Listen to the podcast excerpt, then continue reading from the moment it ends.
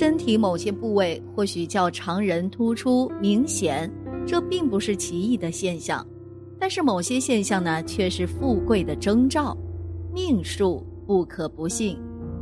祁县王家妻室贫苦，可就在这一辈，王夫人怀孕的时候，来了个云游老道，捋着胡子就对这夫妻二人说：“好福气，真的是好福气呀！夫人身怀贵子，乃天威下凡，生来必成大器。”这文绉绉的拽一堆呀，王二夫妻也是一脸迷茫，根本就不知道老道在说什么。刚想询问，却是发现老道人早已不见身影了。话说这孩子出生那天还真不寻常，祥云密布，喜鹊绕梁不说，竟还有个白耗子叼来一个钱袋子。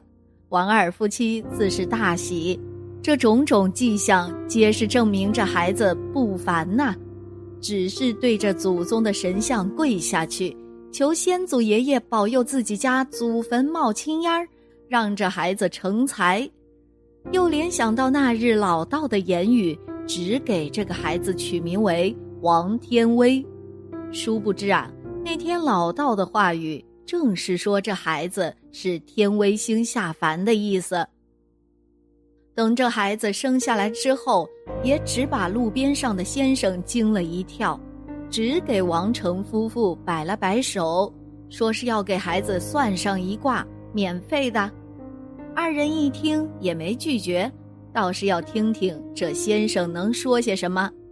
只见这算卦的眉头是越皱越紧，最后又惊呼一声：“只道是，老夫数卦多年。”竟头一次见有命格如此奇贵之人，而高于眉，气润福泽，将来必成大器。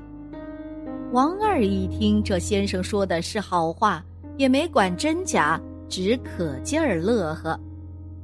话说也是，这孩子呀，打小身体就结实，孝顺又能干，王二夫妻是越看越欢喜。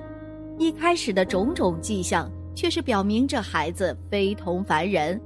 可又转念一想啊，在这山沟沟里，又有什么太贵的命格呢？那些个老道和先生啊，不过是忽悠人的罢了。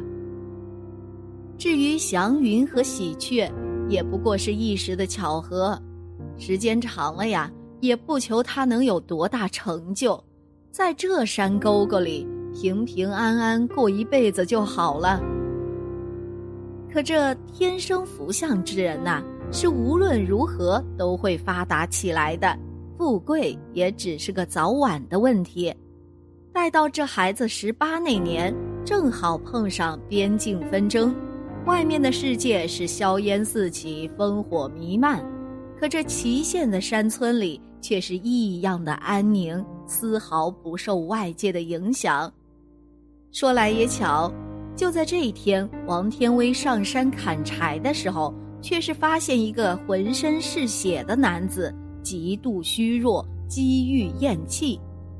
二话不说，把人拉到家中，村里人皆是大惊，生怕招惹什么祸事。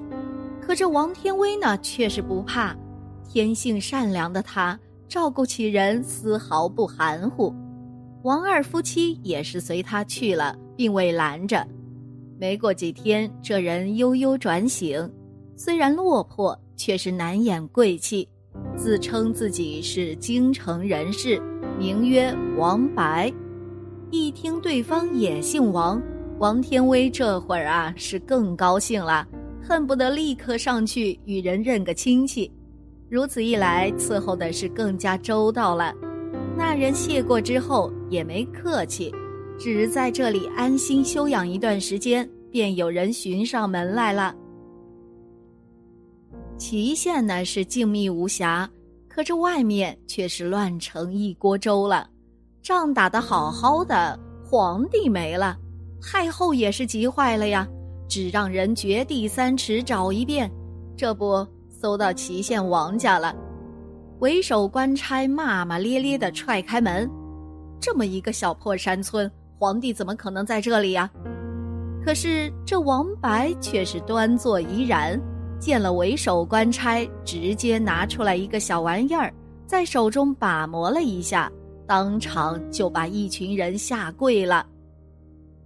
王天威不知道这东西是什么呀，底下的人可是知道，金灿灿、亮闪闪，不是虎符又是什么呀？将军和皇帝手里一人一个，将军还在前线，而且天底下也没有哪个不要命敢仿造这个玩意儿啊！那眼前这个必是皇帝无疑了。随着一声声万岁的呼喊，王天威也是恭敬地跪在了地上。由于救驾有功，赐二等侯爵，世袭罔替。突如其来的惊喜让一家人都没有反应过来。当然啦，这也只是平步青云的开始。前线打仗，等到打得差不多了，小皇帝竟然带着王天威一起御驾亲征去了。别看王天威没读过书，天生的蛮力和军事天赋却让人啧啧称奇。待到后来，直接被封为了天威大将军。王二夫妻呢，也是一起跟着享福了。当然，这是后话了。人的命天注定，喜鹊绕梁，白鼠衔财，生出来的必是贵子，而高于眉，气润福泽。此等面相，天生有福。下面呢，让我们一起来看看身上哪些部位比较大，是象征好运吧。一，嘴巴大，嘴巴大，第一反应呢，便是明显的姚晨了。活泼开朗的性格，而且能说会道，因为大嘴巴呀，让人印象深刻。实则呢，嘴巴大是有口福的人，他们嘴巴大。并不表示是口无遮拦的人，而是能够讨人喜爱的人，而且在大脸的人脸上，嘴巴越大当然越好了，而聚集的福气当然也是更多的。二，耳朵大，耳朵大的人是个敏锐之人，耳听四方，能够在第一时间感应第一信息。而这对于理财或是新闻记者等娱乐人来说，这是第一手资料，具有极大的爆炸性作用。因此，耳朵大的人的事业能够顺风顺水；耳垂又厚又大的人则长命百岁，福气多多。三手掌大，手握权势，左掌掌握财运。右掌掌握官运，两掌厚大肥实的人，那么这一生不愁吃喝，因为官运财运在手，还需要担心什么吗？手为人的第二张面孔，所以保护好手的同时，也是在为自己的前程着想。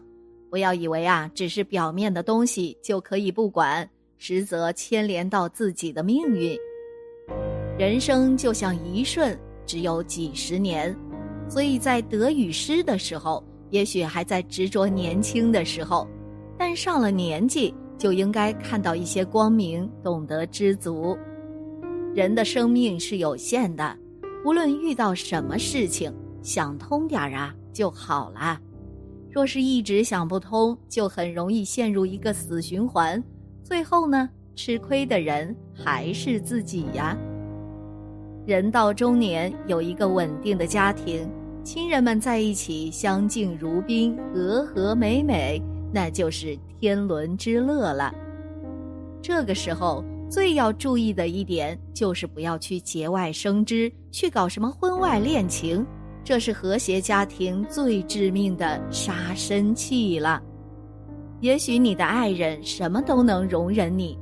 这一点确实是可忍孰不可忍的事情，这个时候特别珍惜的就是你的爱人了，因为这个时候父母已经老了，孩子也该成家立业，各自立门户了，陪伴你的也只有你的爱人了。年少夫妻老来伴，马上步入老年的你们，只有老伴呐，才是自己最好的依靠。陪伴，有个知冷知热的老伴，有个和谐的大家庭，真是很幸福的一件事儿啊。人到中年，时光在加速流逝，一晃就会到了老年。这个时候是人生重要的一个关口，就像湍急的河流流到这里，渐渐趋于平稳。许多事情需要你去把握，许多祸根都是自己不留意种下。为了不留下晚景凄凉的境况，让晚年幸福满满，中年时期就该要注意了。幸福生活就在你手上。千万不要让它在不经意间流逝了呀！好啦，今天的节目呢就到这里了。希望此次相遇能给大家带来收获。